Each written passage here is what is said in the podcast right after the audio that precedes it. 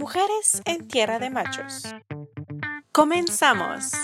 Es un episodio más de Mujeres en Tierra de Machos. Hoy tengo una invitada muy importante y quería platicar con ella sobre esto. Ella, pues, es mi hermana, es Magali Arzola. ¿Cómo estás? Hola, buenas tardes, ¿cómo están?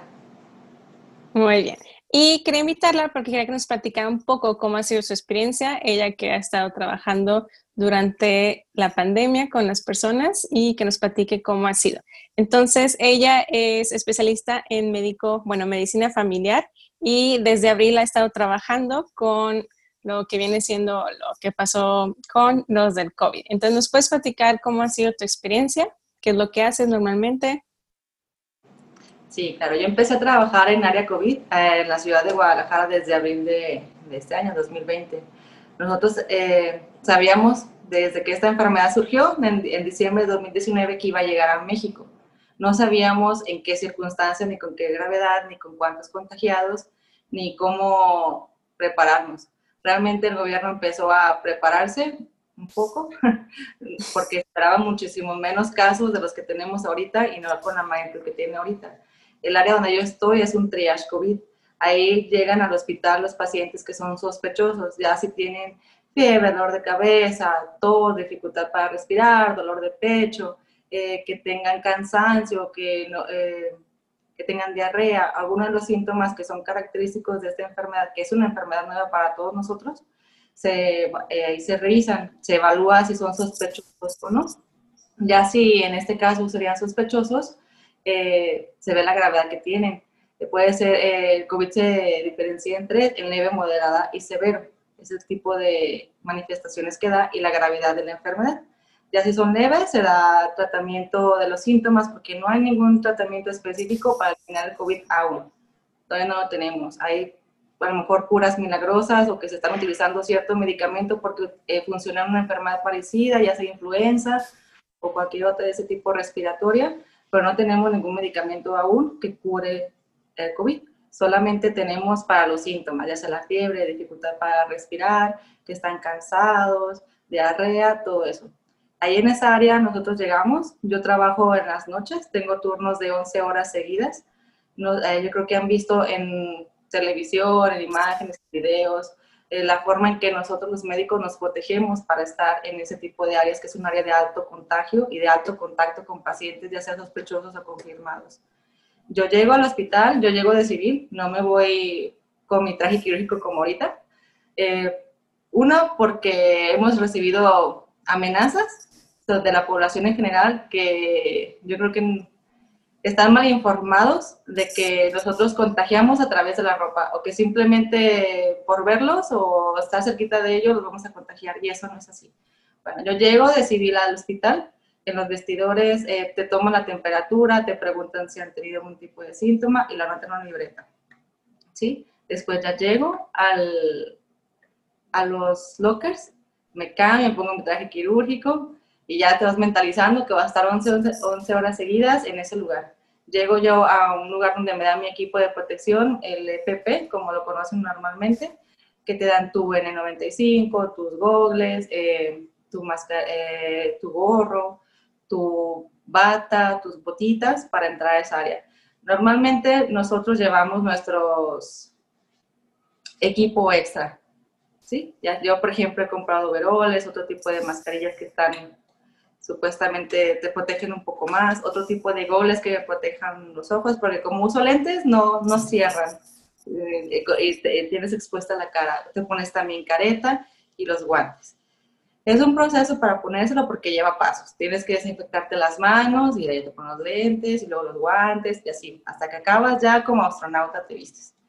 Y después de ahí ya empiezas a valorar pacientes.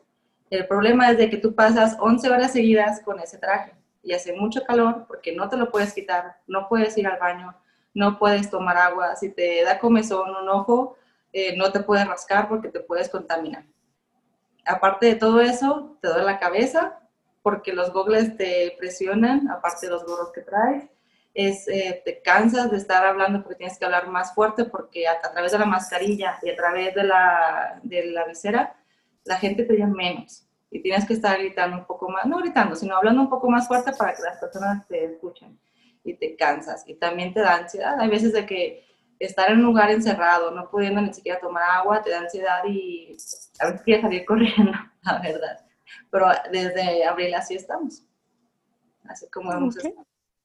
Y es, otro show también quitarse el equipo, porque te tardas de unos 5 o 10 minutos para no contaminarte, que es donde los médicos tenemos más alto riesgo de contagio en el momento que te quitas el equipo de protección personal.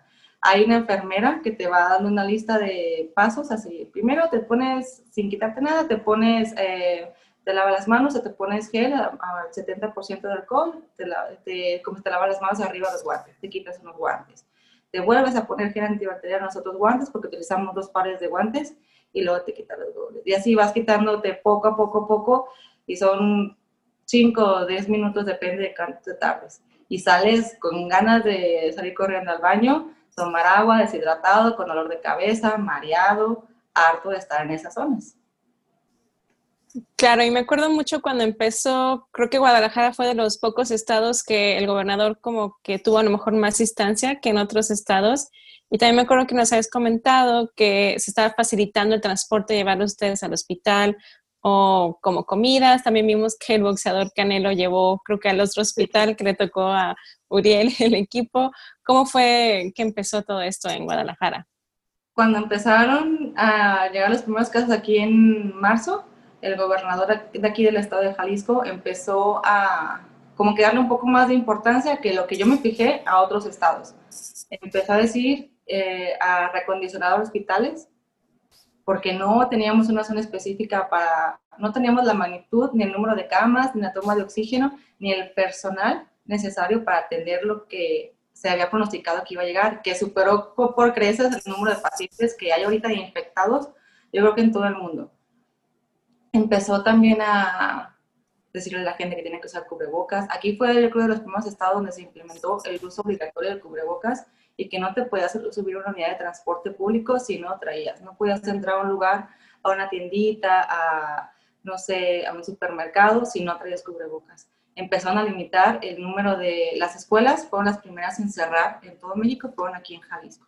Y yo creo que fue una muy buena decisión porque sabemos que los jóvenes también nos enfermamos y nos morimos también, así que eso fue una, una gran decisión. Nos eh, habilitaron un medio de transporte exclusivo para médicos, eh, ya sea tanto sector público o privado, porque empezó a haber muchos ataques al personal médico. Si veían tu carro, por ejemplo, ibas a, no sé, a un centro comercial eh, a hacer el mandado, traías tu bata ahí en el carro para que, arriba del asiento para que no se arrugara, o que te veían que te bajabas con un traje quirúrgico, ponchaban las llantas, echaban cloro, a gente la golpearon, les negaban la entrada y por eso se implementó el transporte médico, que son unos, eh, unos camioncitos, unos vans eh, que están pintados exclusivamente para personal médico y que tienen rutas ya establecidas que van a los principales hospitales, tanto públicos y privados, tanto IMSS, Secretaría e, e ISTE, pasan por ahí y están muy bien porque pasan con los horarios donde normalmente es la hora de entrada y salida del personal y te llevan seguro a tu lugar de trabajo y aparte pues la confianza de que va a ser una hora y vas a llegar a esa hora y de que no vas a tener obstáculos para la gente que a lo mejor no nos podemos llevar nuestro vehículo a nuestro lugar de trabajo, que llega seguro. Exacto, y el hecho de que ya sabes que va a pasar y obviamente que no va a haber personas que no tengan que ver ahí, que se cuelen, que va a llegar a perenganito al lugar. Sí, eso es. Ok, y bueno, tú has tenido experiencia trabajando en hospitales, ya tienes muchos años que egresaste. ¿Cómo viste que fue cambiando un poquito las personas la percepción de, percepción de tomarlo como la gravedad que es? ¿Cómo lo viste? Ay, pues todavía se batalla mucho con la gente, con los pacientes. Todavía no creen. O sea, al inicio, mm, al momento de que, de que las, el área hospitalaria se reestructuró, o sea, se movieron lugares, se habilitaron pisos exclusivos para pacientes, ya sea sospechosos o confirmados, se, separa, se separan, hasta tener confirmados se mandan a un hospital exclusivo para no tener ese mismo contagio entre pacientes. Primero se empezó a implementar que no había eh, visitas a familiares más que una sola persona. Y después fue cambiando a en urgencias, a menos de que un paciente necesitara de un acompañante ahí, podía entrar. Si no, están lo mínimo de visitas posibles. Se, se están permitiendo en los hospitales. ¿Por qué? Por lo mismo, porque a lo mejor una persona está sintomática y va a visitar a su familiar. Y como cree que está seguro ahí, y se baja el cubrebocas, no se lavó las manos, y ya tocó a alguien, y ya empieza la cadena de contagios. Los hospitales son los lugares donde más alto riesgo corren, aparte de los cines, los, eh, los, los, los, antros, los centros comerciales, son lugares de alto contagio porque hay mucha gente y baja las medidas de seguridad.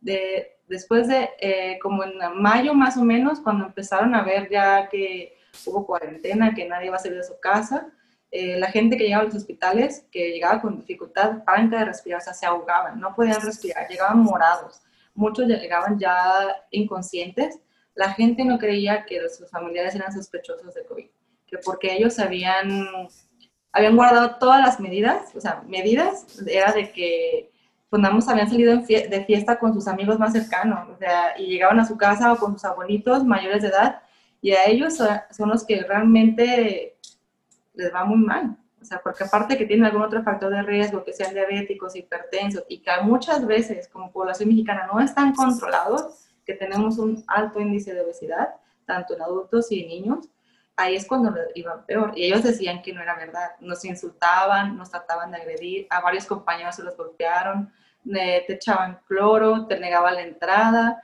empezaban a gritar que era mentira, que nos estaban pagando, cuando es mentira. Ahora uno quería realmente lo, lo mejor para su familiar de que se está ahogando. Es una, yo creo que es la peor forma de morir, de que no pueda respirar, que no hay oxígeno suficiente en el mundo que, te, que entre a tus pulmones y que te ayude a respirar y la gente no creía. Ahorita conforme han pasado el tiempo de que ya no era de que, ay, es que yo no conozco a nadie, que me metía publicaciones en Facebook, es que yo no conozco a nadie, es una mentira, lo está inventando el gobierno, nos quieren, no sé, controlar así. Ahorita ya ves de que no, es que a mi tía sí le dio, no, es que mi vecino sí le dio, o es que a mi hijo sí me dio, o a mí me dio, o sea, ya estás viendo como que la gente un poco a poco, pero ya llevamos casi seis meses en eso y apenas la gente está como que, bueno, pues sí existe, pero pues de algo nos tenemos que morir. Y eso te da mucho coraje como personal de salud, porque tú estás ahí y te estás eh, desgastando tanto física, emocional y mentalmente, y te estás restringiendo de muchas cosas que tú podrías hacer por estar ahí tratando de ayudar a una, a una persona que no te lo va a agradecer ni sus familiares. Y que no queremos el reconocimiento, sino de que ayúdame tú a ayudar a la población de que no sigamos aquí no salgas de fiesta, no te vayas de viaje, porque es mentira de que voy a salir de viaje con todas las medidas. Eso de todas las medidas no existe. Nosotros estamos vestidos como astronautas y nos contagiamos y hay, muchos médicos que han fallecido. Si nosotros somos los que nos protegemos más, estando ahí con pacientes, tenemos muchos, muchos médicos que no debieron de haber fallecido y fallecieron, jóvenes también, no nada más personas ya grandes. ¿Qué creen ellos de que porque salen con cubrebocas para irse de viaje van a estar sanos, verdad?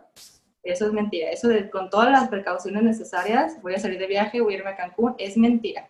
Y creen que todos, yo creo que todos los médicos ya estamos así como cansados de ver a la gente, de que bajó todas las medidas, porque mucha gente ya piensa que ya se acabó. Como ya empezaron a abrir los negocios, eh, como ya puedes ir a los centros comerciales, como ya puedes ir a comprar algo al centro, la gente ya piensa que esto ya se acabó y es mentira. Fue una reactivación económica. Fue para no tener que cerrar más negocios y, perder más empleos. No por salud. Fue solamente para reactivar un poco la economía. No es de que esto se va a acabar. Eso es importante para todos. Sí, porque hemos visto en los países que ya habían bajado mucho los casos, como en Europa, que obviamente a ellos les fue primero, que están resurgiendo los casos. ¿Qué, ¿Qué, sucede en el cuerpo cuando no puede respirar? ¿Qué, ¿Qué, hace el cuerpo en tu organismo? ¿Y cómo es el sentimiento? Para que la gente también entienda un poco qué es el simple hecho de necesitar un ventilador. Creo que por el no conocer qué es un ventilador en el sector de área de salud, ¿qué sucede en el cuerpo cuando no puede respirar? ¿Qué es uno de los síntomas o cuando se agrava más esto?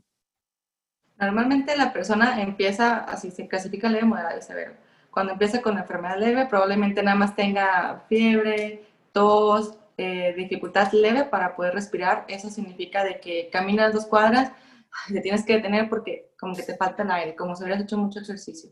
Eso es leve solamente. Aparte se agrega que tienes diarrea, eh, escurrimiento nasal, que te duele todo el cuerpo, como si hubieras hecho muchísimo ejercicio, cansado, eh, no, ah, también hay síntomas de que no, no, la comida no te sabe, no huele los olores normalmente, así que tienes menos hambre. Ahí de tu sistema empieza a bajar tus defensas. Todo lo que tenías de reserva empieza a bajar. Después entra la grave, que se empieza a hacer el daño pulmonar, ¿sí? el virus afecta específicamente las células pulmonares, aparte de muchas otras, pero más gravemente las pulmonares. Se empiezan, es como si hubieras sido fumador de 50 años y nunca fumaste un cigarro y tus pulmones se dañan. Para llegar a utilizar un ventilador necesitamos que la oxigenación en sangre baje de 60 o 70 en algunos casos. Eso es con un oxímetro, te lo pones en un dedo y lo normal es arriba de 90. Una persona sana debe tener arriba de 90. El 90 es el límite, ya debajo de 90 te hospitalizan. Y hay personas que conmigo han llegado con 40, que llegan morados, que llegan respirando hasta con los ojos, de que no pueden, no hay aire suficiente para que puedan respirar. Después de eso, si ya te internan, eh, normalmente estás inconsciente cuando ya necesitas un ventilador porque tu cuerpo está tan dañado que tienen que sedarte para que tú mismo no, te, no tengas dolor y no, no estés batallando tú para respirar porque los músculos de tu cuerpo se cansan, específicamente los doctores, los que hacen este movimiento que es para meter y sacar aire, ¿sí?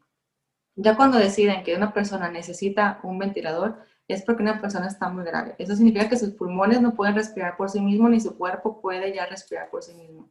Ya es un muy mal pronóstico para esa persona, porque no puede respirar por sí mismo. Ya tiene tanto daño que necesitan poner un ventilador. Eh, que te pongan un ventilador no es garantía de que vas a sobrevivir, ni es garantía de que te vas a morir, sino de que tu cuerpo está tan dañado que necesita una ayuda externa para poder respirar. Te sedan, te colocan un, tubo de plástico por tu garganta y se conecta una máquina que va respirando por ti. Va a hacer que se inflen tus pulmones y se desinflen, se inflen y se desinflen, para darle tu cuerpo el tiempo necesario para que empiece a sanar. ¿Sí? Esa es una intubación. También hay personas que son candidatas y otras que no, depende de las enfermedades que tengan y sobre todo lo más importante si ellos deciden, desde que ellos van a entrar al hospital hospitalizados, se les explica. Usted puede llegar a grabarse. Normalmente si se hospitaliza un paciente es porque está muy grave, no para nada más tenerlo ahí un ratito para que se desaburra de estar en su casa. Así que se les informa, ellos firman un consentimiento informado y, a la familia también se, se, le explica. En dado caso de que su familiar empeore, que su oxigenación en sangre baje, eh, se puede llegar a requerir el, manejo avanzado de la vía aérea, así se llama, que es la intubación. ¿sí? Eso significa que ellos ya firman y están conscientes, leen su, su hojita, ellos la firman, si están de acuerdo o no, que puedan llegarse a esas medidas. Si un paciente no quiere tomar esas medidas, no se toman pero se le ceda para que no esté consciente porque es la peor muerte ahogarte, o sea, estás dormido mientras pasa ese proceso, pero tu cuerpo bajando poco a poco, a poco a poco, todos los órganos empiezan a fallar y falleces, en dado caso de que no quieras tu intubación. Y hay personas de que aunque las intubes y su cuerpo está tan dañado que no logra sanarse, porque no solamente eh, el virus ataca los pulmones, se ha visto que ataca sobre todo también corazón, debilita muchísimo el corazón. Todo, o sea, personas musculosas, no sé si han visto imágenes en internet, que personas que eran fisicoculturistas, o sea, que tienen una masa muscular muy extensa, después de estar 10 días intubados, 15 días intubados de un COVID grave, quedan sin músculo, o sea, te chupa todo, o sea, tu cuerpo se consume totalmente, o sea que no es garantía tanto si te intubas como si no de salir adelante. Es sobre todo la, el, el estado físico que tenía la persona previo a la enfermedad y aún así hay personas sanas que hicieron ejercicio toda la vida, que son jóvenes, que no fumaron, no tomaron, que tienen una dieta adecuada y que están falleciendo por eso. No sabemos todavía cómo es su virus, no sabemos específicamente por qué a ciertas personas, aunque no tengan ningún factor de riesgo, las ataca y fallecen. Y otras personas que son diabéticas, hipertensas, que llevan un mal control, salen adelante. O sea, batallan, tienen secuelas, pues adelante, a lo mejor salen con oxígeno o a lo mejor les una traqueostomía porque ya duró 20 días intubado y tienen que ponerle otro aparato aquí para que puedan respirar y van a ser dependientes de oxígeno toda su vida, pero salen adelante, sobreviven con secuelas. No sabemos todavía si hay inmunidad o no frente a esto. No podemos saber si nosotros, por ejemplo, si a mí ya me dio, no sé si en seis, no sabemos si en seis meses me puedo volver a dar. es un virus nuevo totalmente y es lo que no sabemos y por eso no debemos de bajar la guardia todavía ni, ni, yo creo que ni aunque esté la vacuna, el próximo año, si bien nos va, que esté lista, no debemos de bajar la guardia, porque podemos, es para prevenir las formas graves, es igual que influenza. No, es, no te va a hacer que no te dé influenza, va a hacer que no te dé la forma grave, o si te da, que te dé, que tengas mejores posibilidades de sobrevivir. Yo creo que así va a ser la vacuna. Por eso no debemos de bajar la guardia y esta enfermedad no se va a eliminar, porque estamos pasando de una persona a otra, a otra, a otra, a otra, a otra, y sobre todo unas personas a lo mejor están en aislamiento con su familia y luego ya bajan las guardias y van, y van con otra familia y otra familia, o van a otro estado. Una persona que a lo mejor eh, tuvo una forma leve se va a reinfectar después. Por eso nosotros estamos transmitiendo. Por eso en México la pandemia ha, estado horrible. Eh, desde los últimos tres días, México es el primer lugar en defunciones a nivel mundial. Desde hace tres días. Le ganamos a Estados Unidos. le ganamos a Brasil para que se den cuenta de la magnitud de que a lo mejor nada más ven las noticias y que ven, eh, ay, hoy hubo nada más mil muertes. Pues sí, pero ya llevamos seis meses en esto, o sea, llevan más de 400 mil personas que no están con su familia, que no van a regresar a trabajar, que no van a ver a sus hijos. Eso es lo importante también. Ok, claro, como comentas de no bajar la guardia, porque a lo mejor pensamos que como ya están el pronóstico ¿no? de una vacuna, piensan que pues es, vuelve a lo mismo, la falta de sociabilidad al sector salud que tenemos en el país, en muchos otros países, que no entendemos términos, que no sabemos cómo actuar y por lo mismo siento yo, que supongo que lo viven muchos ustedes en el sector de la salud, cómo la gente en realidad no sabemos reaccionar ante cómo está nuestro familiar o incluso nosotros cómo estamos. Supongo que les hacen de supongo que toman, no sé, en la escuela los prepararon talleres, no sé, para cómo tratar con los familiares de los pacientes, que creo que es lo más difícil, la parte de tratar con las enfermedades, de tratar con las personas, de cómo se comportan.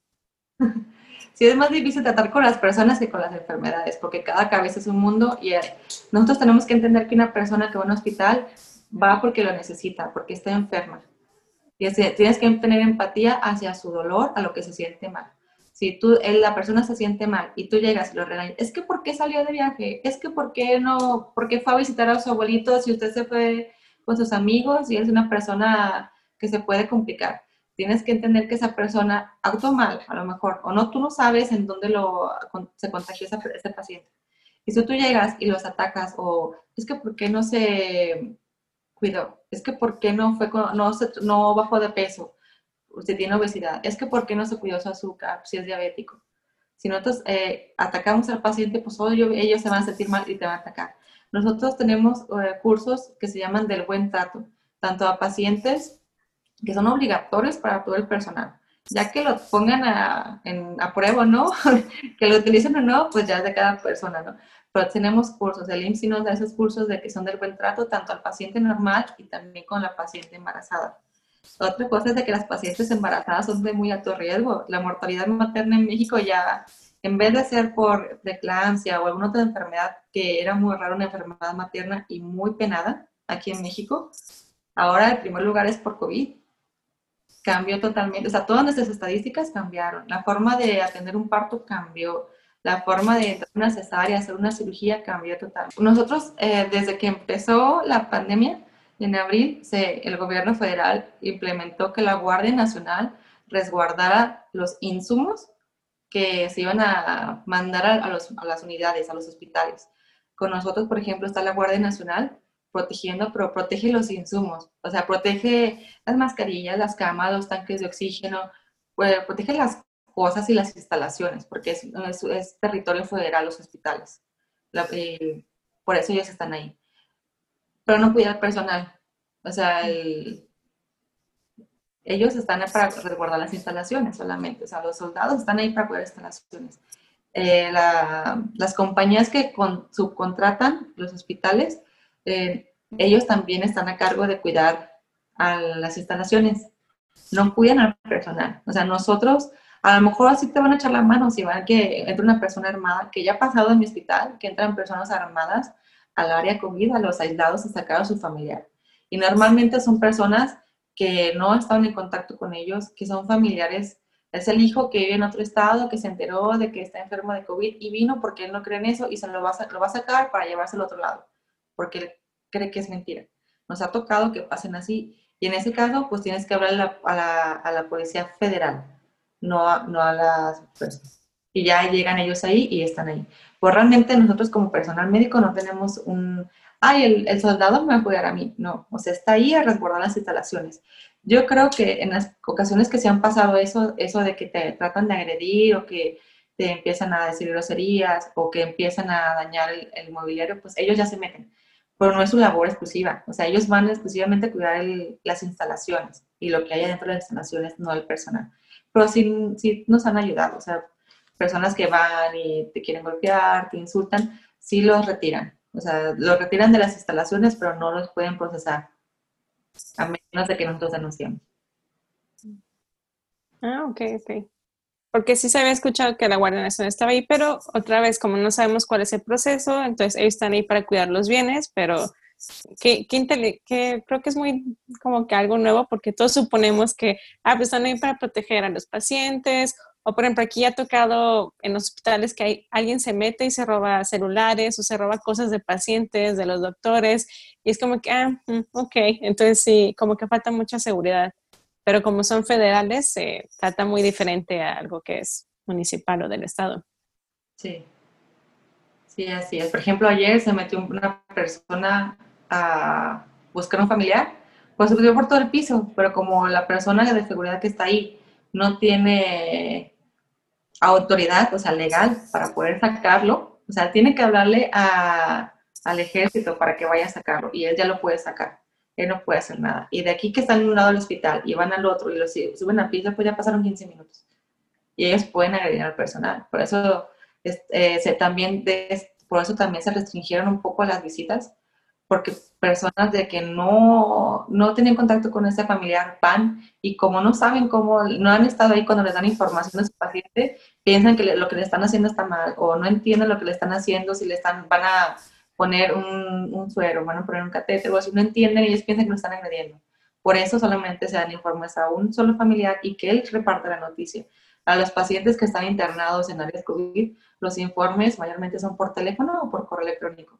Por lo mismo de que los familiares se consideran sospechosos y no vas a tener un paciente sospechoso en una sala de espera allá afuera con otras 40 personas que les vale y nunca traen el cubrebocas, que tenemos que estar diciendo, por favor, póngase el cubrebocas y póngaselo bien. Tiene que cubrir nariz y boca siempre, y no estárselo bajando para hablar o para hablar por teléfono. La voz pasa a través del cubrebocas.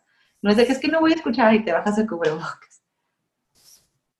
Sí, porque creo que es lo que yo veo mucho que la gente, o incluso cuando ven a alguien que conocen, como que guardan, mucho la guardia, yo supongo por el, el, cercanismo a alguien y o se lo están moviendo o se lo bajan. O hay gente que he visto mucho que no se tapan la nariz porque no pueden respirar pero es como que si te quejas de no poder respirar con un cubrebocas, prefieres respirar con un ventilador o, es que es como muy, falta mucha conciencia todo esto. Ahora, ¿qué le sucede a un paciente que su cuerpo sí pudo con el virus gracias al tratamiento que le dieron? ¿Cuáles son los vestigios o cuál es la recuperación que sigue a un paciente? Las secuelas que tienen los pacientes, aparte de la pulmonar, que el 70% tiene secuelas pulmonares, o sea, aunque sea un deportista élite que tuvo COVID eh, severo y tuvo más del 70% de afectación de su pulmón, nada más le va a quedar el 30% funcional.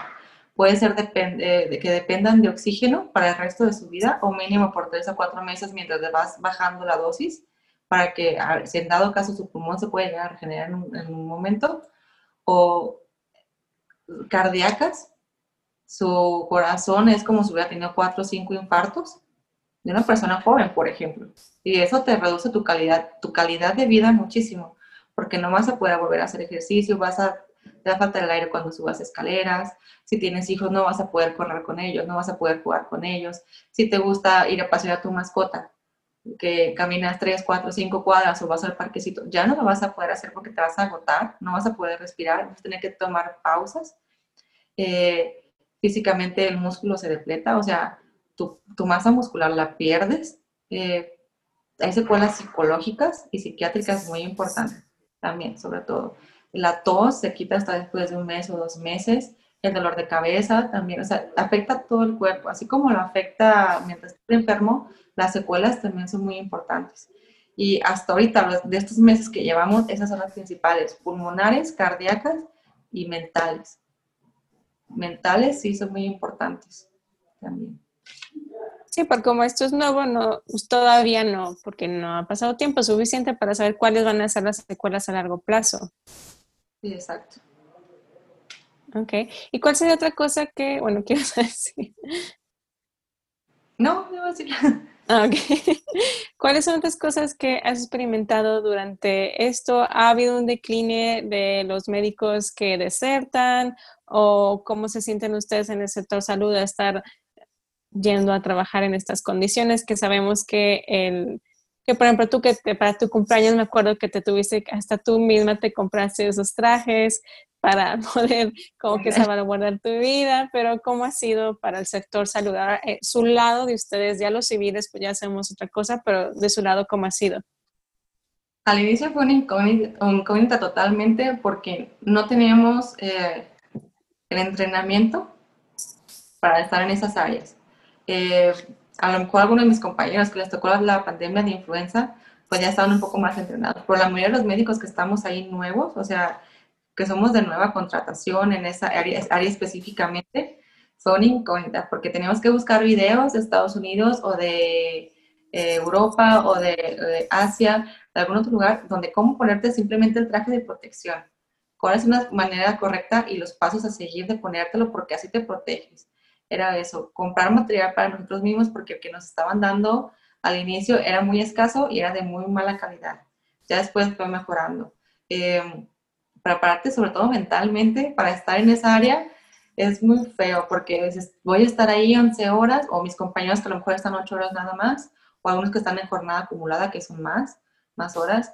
Em, te preparas mentalmente, ching, ya voy. Después, ah, por ejemplo, yo entro a las 8 y media. A, las 6 de la tarde ya no tomo nada de agua. Mm. Y voy a, o sea, porque me van a dar ganas de ir al baño mientras esté ahí y es horrible estarte aguantando las ganas de ir al baño por más de 11 horas te duele y te causa infección de vías urinarias y te quedas No tomo agua, por ejemplo, mis compañeros tampoco no toman agua antes de entrar.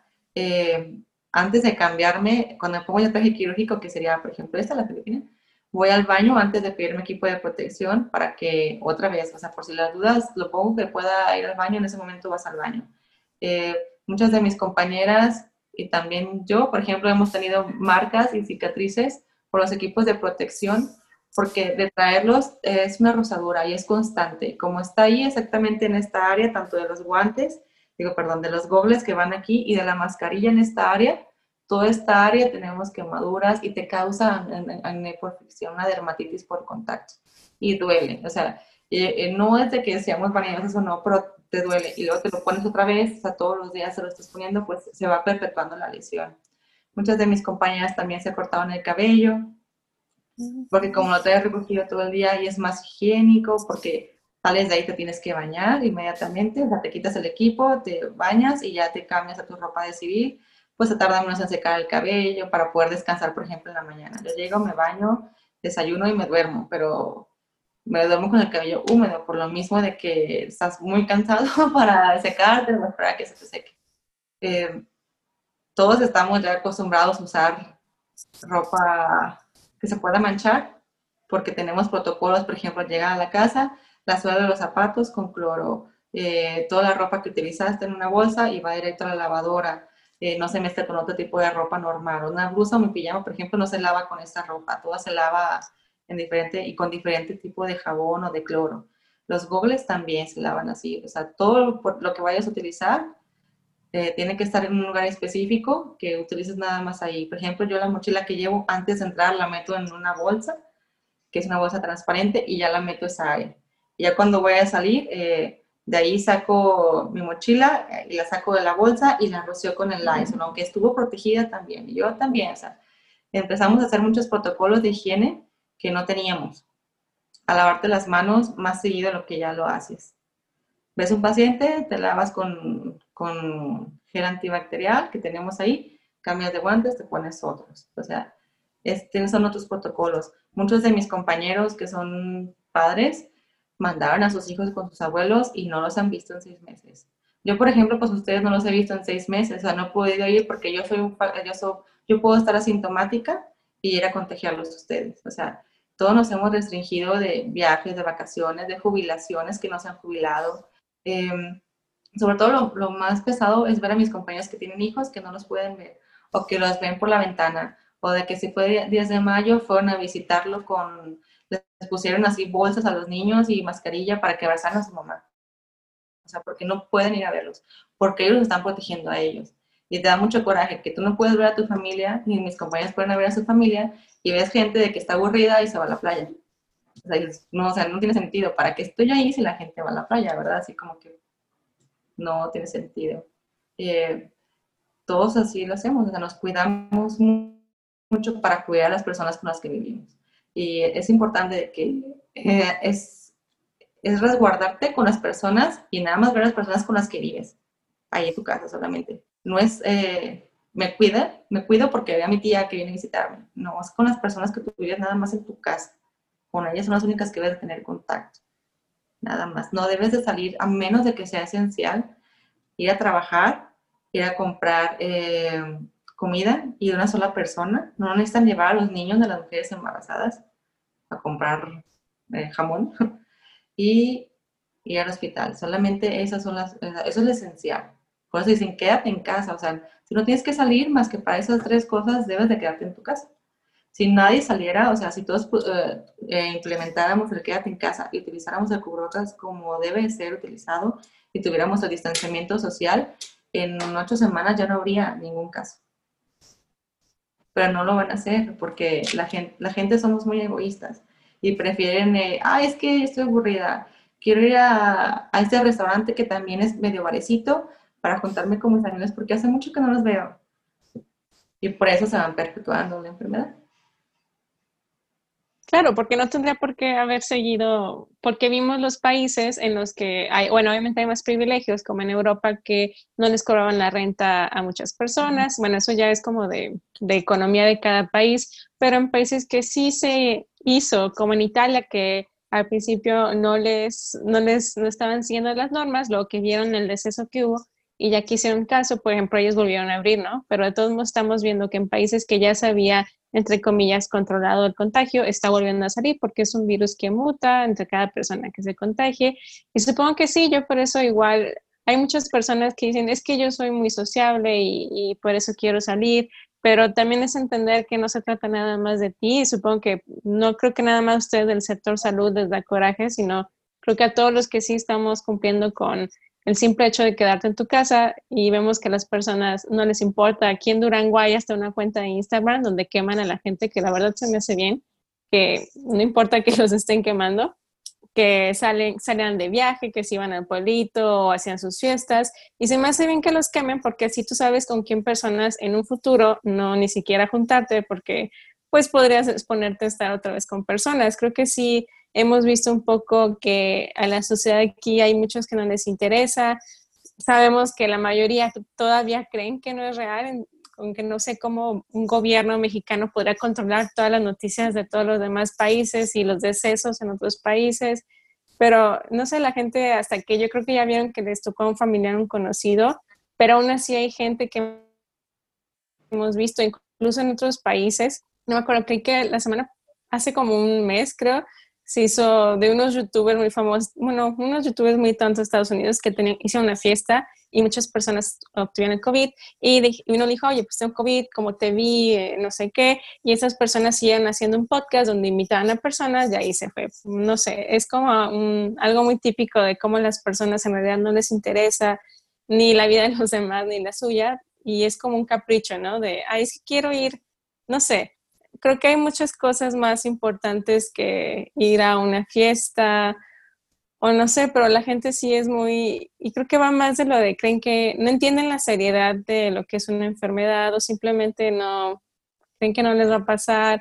O como dices tú, a lo mejor como nos han estado diciendo también en la propaganda en la televisión, de si eres una persona joven, saludable, no tendría por qué darte, pero hay casos a personas que tenían todo check, check, check, y aún así les dio y muchos fallecieron. Entonces también creo que por eso nos, muchas personas se, ¿cómo se dice? Como que a mí no me va a pasar nada y, y no es la realidad. Sí, y sobre todo por salud mental. Eh, yo, por ejemplo, en mi caso, yo estaba así al inicio con mucha ansiedad, y luego de la ansiedad el insomnio, y luego el insomnio la depresión, y luego por salud mental lo que haces es dejar de seguir esa gente influencer que no influencia nada bueno en esta vida. O sea, no vas a decir, ay, vete a Cancún porque está bien padre y no hay nada de gente. Claro que no. Cancún no tiene lugar en los hospitales ya. No, o sea, si tú vas al sector público o privado, no hay lugar. Aunque tú pagues, no te van a atender porque está saturado. ¿Sí? Yo dejé de seguir así, así de familia, de que, ay, es que es cumpleaños de no sé quién y nos fuimos a, a festejar con un pastelito. Acabo no somos una familia, sí, pero esa familia no vive en esa casa. Son tres familias que tuvieron contacto, esas tres personas, con otras 20, 40, 50, 100 personas, y que tú no sabes cómo realmente estuvieron esas personas, si tuvieron, eh, si estuvieron aisladas, si tuvieron, usaron cubrebocas, si están enfermas, si están sanas, cualquier cosa. Las dejas de seguir. Es preferible dejar de seguir a esa gente y, y engrandecerlo porque son tonterías de que no puedas aguantarte ese tiempo. Yo no festejé mi cumpleaños, o sea, y no va a pasar nada, o sea, no pasa nada. Hay gente que tuvo que posponer su boda, pues ni modo, o sea, va, y hay gente que aún así se sigue casando de, es que nada más son 50 personas. Digo, sí, pero esas 50 personas, a lo mejor una está sintomática ahorita. Y bajaron toda la guardia porque son 50 personas, es poquito, es familia, sabemos que no está enfermo. Sí, por eso ya contagió a otras cuatro, y esos otros cuatro a otras cuatro, o sea, se va multiplicando. O sea, todo se puede posponer, o sea, no, no, yo creo que no vale nada la, la pena de, es, es, mi boda, es mis 15 años, es que voy a ir de viaje, es mi luna de miel. Yo creo que no hay viaje o reunión que valga la pena tu vida.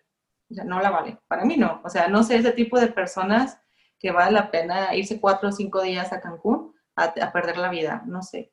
Bueno, para mí no, no, no he logrado entender todavía la mentalidad que ellos tienen.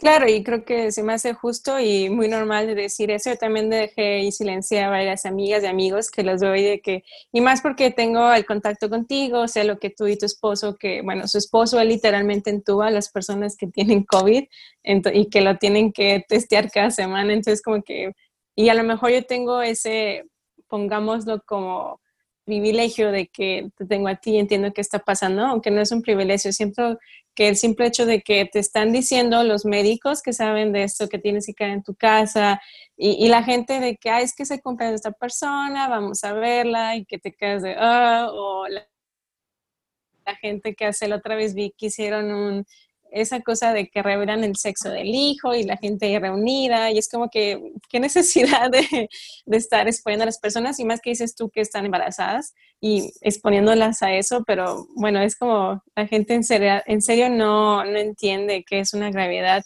y hay gente que obviamente a lo mejor las personas de escasos recursos ni siquiera han visto que hemos visto muchas noticias que ellos no sabían cómo que estaba sucediendo hasta que vieron las medidas que estaban proponiendo. Incluso hemos visto que ha dicho el sector salud que, por ejemplo, en comunidades indígenas que han hecho mejor el aislamiento que en ciudades que nos creemos tan civilizados o que les han prohibido así literalmente en paso a comunidades indígenas, las personas que van como que a evangelizar, porque por eso se han muerto muchas comunidades, porque nosotros como vivir en una sociedad tenemos muchos virus que ellos no tienen y nos contagian y obviamente son mortales para ellos, así como hace muchísimos años los españoles que vinieron, los conquistadores y todo eso, porque son virus nuevos que no había. Y claro, se me hace muy válido que si ustedes están viendo una pérdida a la gente o decir como que, ay, pues ojalá no te pase nada, o que creen que no les pasa nada, o he visto mucha gente que pone así como en broma de que salieron, hicieron algo y luego como que tienen síntomas de gripe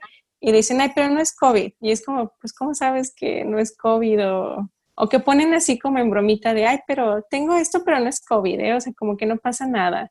Y incluso lo hemos visto en negocios, ¿no? De que hay unos que lo llevaron muy bien y otros que vemos esa fachada de que lo siguieron abriendo y todo eso. Sí, y sobre todo también como yo creo exigirles nosotros al momento de, por ejemplo, si tienes que ir al súper, lo peor que pueden hacer es de que te tomen la temperatura en el brazo. No sirve, o sea, ahí no te va a detectar, porque por ejemplo yo puedo traer ahorita 39 y me la toman aquí en el brazo y va a salir 37 o 38 y me van a dejar pasar. Y las personas que están ahí no están capacitadas, uno, ni para tomarlo adecuadamente, porque mucha gente se molesta y eso es mentira, no te va a matar neurones, o sea, que fuera un rayo láser, o sea, nada, o sea, no, es un foquito que prende, es una luz infrarroja, eso también es lo malo, que hay mucha información que es errónea, y se está desinformando la población y la gente lo cree, porque su, cuñada se lo mandó en una cadena de WhatsApp y lo va a creer y es mentira. ¿sí? Yo por eso, por ejemplo, hace una semana fui al súper y me le iba a tomar, no, tómalo en la frente, por favor. No, pero tómamelo en la frente, por favor. O sea, también hay que... Exigir.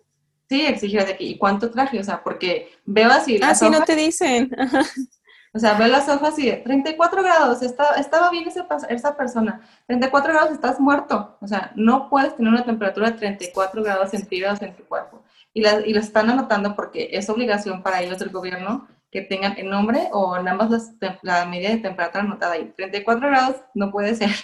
O sea, y la gente, ay, sí, sí, estoy bien, tomo la cara porque va a matar neuronas. Es mentira. Yo creo que sí, tenemos que creernos nosotros y también educar a las otras personas y decirle, no, no le va a pasar nada.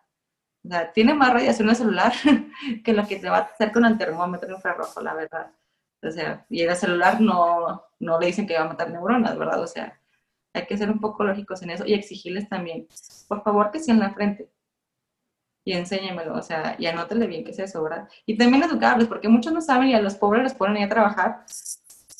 es que, es que se enojan conmigo si me dicen que, que se los voy a tomar en la frente. yo, no, pero ustedes explíqueles, o sea, explíqueles de buena manera, de que no, mire, este es un foquito, ábrele, quítale las pilas, utiliza pilas doble A, o sea, cuando un rayo láser te va a utilizar, o sea, que va a ser tan moderno para que te mate neuronas con doble pila, o sea, no se puede, no existe eso. ¿Sí? Claro, como dices tú, educarnos nosotros de fuentes oficiales, obviamente no de la cadenita que compartió, y creo que esto pasa más, bueno, también con las personas de nuestra edad, pero con nuestras tías, mamás que están en el Facebook y que ven eso y ya se lo creyeron, o que doctores que se han puesto a decir, tómate esto y se van a curar, muchas desinformaciones, pero siempre por eso hay que con las fuentes oficiales la OMS, la Secretaría de, no sé cómo se llama, la de México, ellos que día a día siguen como quedando la data y no porque a veces siento que dejamos de ver un poco lo, ya ven, en el país todos los días a las 7 de la noche sale el, el, bueno, lo que sucedió y todo eso y como, como creo que ya como que ah, ya es algo que llevamos medio año escuchando, pero seguir escuchando y más a las fuentes oficiales, ¿no? La cadenita como es esto de Facebook o WhatsApp. Sí, sobre todo la CDC, la OMS y también, sobre todo, o sea, médicos que realmente están en esa área, ¿no? Médicos, porque han salido, por ejemplo, un video muy famoso que tómate esta aspirina, tómate esto, tómate esto, tómate esto y no te va a dar cubito, se te va a quitar. Esa persona ni siquiera es médico, o sea, su cédula, es, o sea, investigar a quién tú le quieres la información, investigar de quién sale esa receta, o sea, y esa información porque creo que era arquitecto o algo así, o sea, teníamos uh de arquitectura, o sea, no, es como un arquitecto te va, o sea, tú no, yo no voy y le digo a un arquitecto cómo hacer una casa, porque yo no sé. Y hay que ver de quién tomamos la información, tiene que ser fuentes oficiales. Por lo mismo, porque hay mucha gente que se está aprovechando de esta situación, como al inicio no había cubrebocas, se agotó el gel antibacterial, se agotó el, alcohol etílico, los guantes, el material de protección estaba agotado. No había Lysol, no había desinfectantes, no había cloro. O sea, así se agotó porque la gente se aprovechó y lo compró por mayoreo y lo estaba revendiendo. Y así ahorita están sacando eh, curas milagro, que el dióxido de cloro, que no sirve para nada, nomás te intoxicas y puedes llegar a fallecer. O sea, están sacando así de que, ay, tómate este jugo, este té y va a estar bien. No. no ahorita no hay ningún, ni una sola cura. O sea, no hay una pastilla mágica, ni un ungüento mágico, ni una crema mágica, ni un aerosol mágico que te diga, vas a estar seguro, no te vas a enfermar. O si ya lo tienes, te vas a curar. No hay nada ahorita de eso. Claro, y por lo mismo es seguir actualizados y mejor prevenir que lamentar. Simplemente el hecho, creo que ya todos estamos un poco más acostumbrados y por eso hay muchos lugares, bueno, lugares no, hay muchas páginas que creo que las voy a buscar donde hay ayuda psicológica para personas que no la están pasando muy bien, que obviamente a mí no me afecta estar en mi casa encerrada por mi personalidad y mi forma de ser. Hay gente que sí, por eso hay lugares en donde pueden contactar. Aquí en Durango, donde trabaja una amiga, todos los miércoles están hablando de ansiedad para que les hagan preguntas, qué está pasando, cómo llevarla mejor. Son lives que no están cobrando ellos, simplemente es algo que están haciendo a la comunidad y estar conectados. Creo que hay muchas personas como yo que empecé a hablar un poco más con mis amigas que ni siquiera viven en el país, que ver cómo está sucediendo, qué está todo. Y igual, por ejemplo, hay muchísimas actividades súper padres. Puedes ver Netflix con tus amigos en otras partes del mundo. Hay muchísimas cosas que puedes hacer para prevenir. Y creo que es más por cuidar a los demás, como dejar de ser tan egoístas y entender que no vivimos solos y, y pues todos vamos a morir, pero pues que mejor tener una mejor calidad de vida y que tu, tus acciones no repercuten en nadie más. Sí, no morir ahogado. que es muy feo. Nosotros tenemos líneas, eh, el personal de salud está harto, o sea, el personal de salud está cansado, está deprimido, eh, muchos ya prefirieron renunciar porque no vale la pena tu vida enfermarte por, eh, por personas, sobre todo al inicio, que las personas no creían y te atacaban. Algunos personal de salud renunció. O sea, prefería estar en su casa y no trabajar o trabajar de otra cosa, empezar de emprendedor, dar cursos en línea o así, en vez de estar en ese tipo de áreas. A nosotros nos habilitaron, hay una red a nivel nacional para, exclusivamente para médicos y trabajadores del sector salud, porque la carga emocional y física y mental de estar en un lugar así donde ves pacientes graves que en un momento otro estado se vuelve crítico, o sea, en un momento está bien y al día siguiente ya está desaturando y probablemente lo tienes que entubar y está difícil porque es un paciente obeso y vas a batallar para poner el tubo, todo eso, este, consume. O sea, te consume mucho y tenemos esas líneas de ayuda a las 24 horas. De mismos compañeros de que vieron de que los que estábamos en esa área, estábamos, nuestra salud mental estaba disminuyendo gravemente, empezaron a abrir esas líneas de ayuda de 24 horas. Por lo mismo, porque en cualquier momento te dan, o sea, te levantas y te da ansiedad y dónde estoy batallas, tienes pesadillas de que me van a intubar o van a intubar a mi familiar o fallecer. O sea, es muy, es, el estrés es, mucho. O sea, y ya tenemos seis meses así. Por eso muchos ya están de que, ay, ya, por favor, ya, ya queremos que esto acabe. O sea, si por nosotros fuera que ya acabara. Sí, por favor, hagan, pues quédense en sus casas, por favor.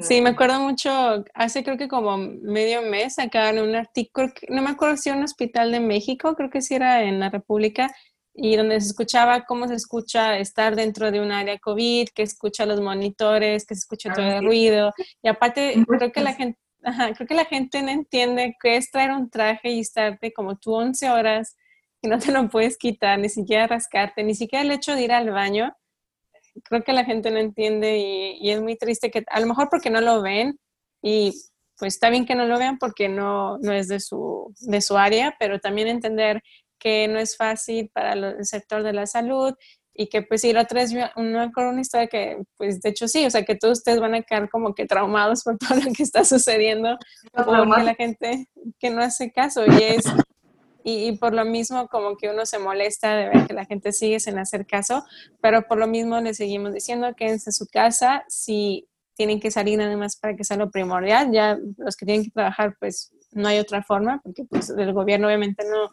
no nos está apoyando de esa forma. ¿Algo más que quieras decir ya para finalizar? Quédense en sus casas. Eh, no, sí, o sea, todos tenemos que cuidarnos. O sea, el bien común de la sociedad lo tenemos nosotros si nosotros no, no, nos apoyamos y no nos cuidamos unos a otros como sociedad, vamos a decaer muchísimo. Y sobre todo proteger a las personas más vulnerables. O sea, de nada sirve que esa persona que está enferma, que es, un, que es una persona complicable, que es diabética, hipertensa, que sea mi abuelita, por ejemplo. Si yo no la cuido a ella, o sea, por no cuidar, por no aguantarme yo las ganas de irme a la playa tres días por un relax o algo así, o sea, no, que, o sea, ¿cómo, ¿qué vamos a dejar nosotros del legado de decir, ah, es que no nos pudimos quedar en nuestra casa 40 días y ya llevamos seis meses? ya llevamos seis meses porque hacían fiestas clandestinas. Y sobre todo, si empiezan con algún síntoma, inmediatamente aislarse.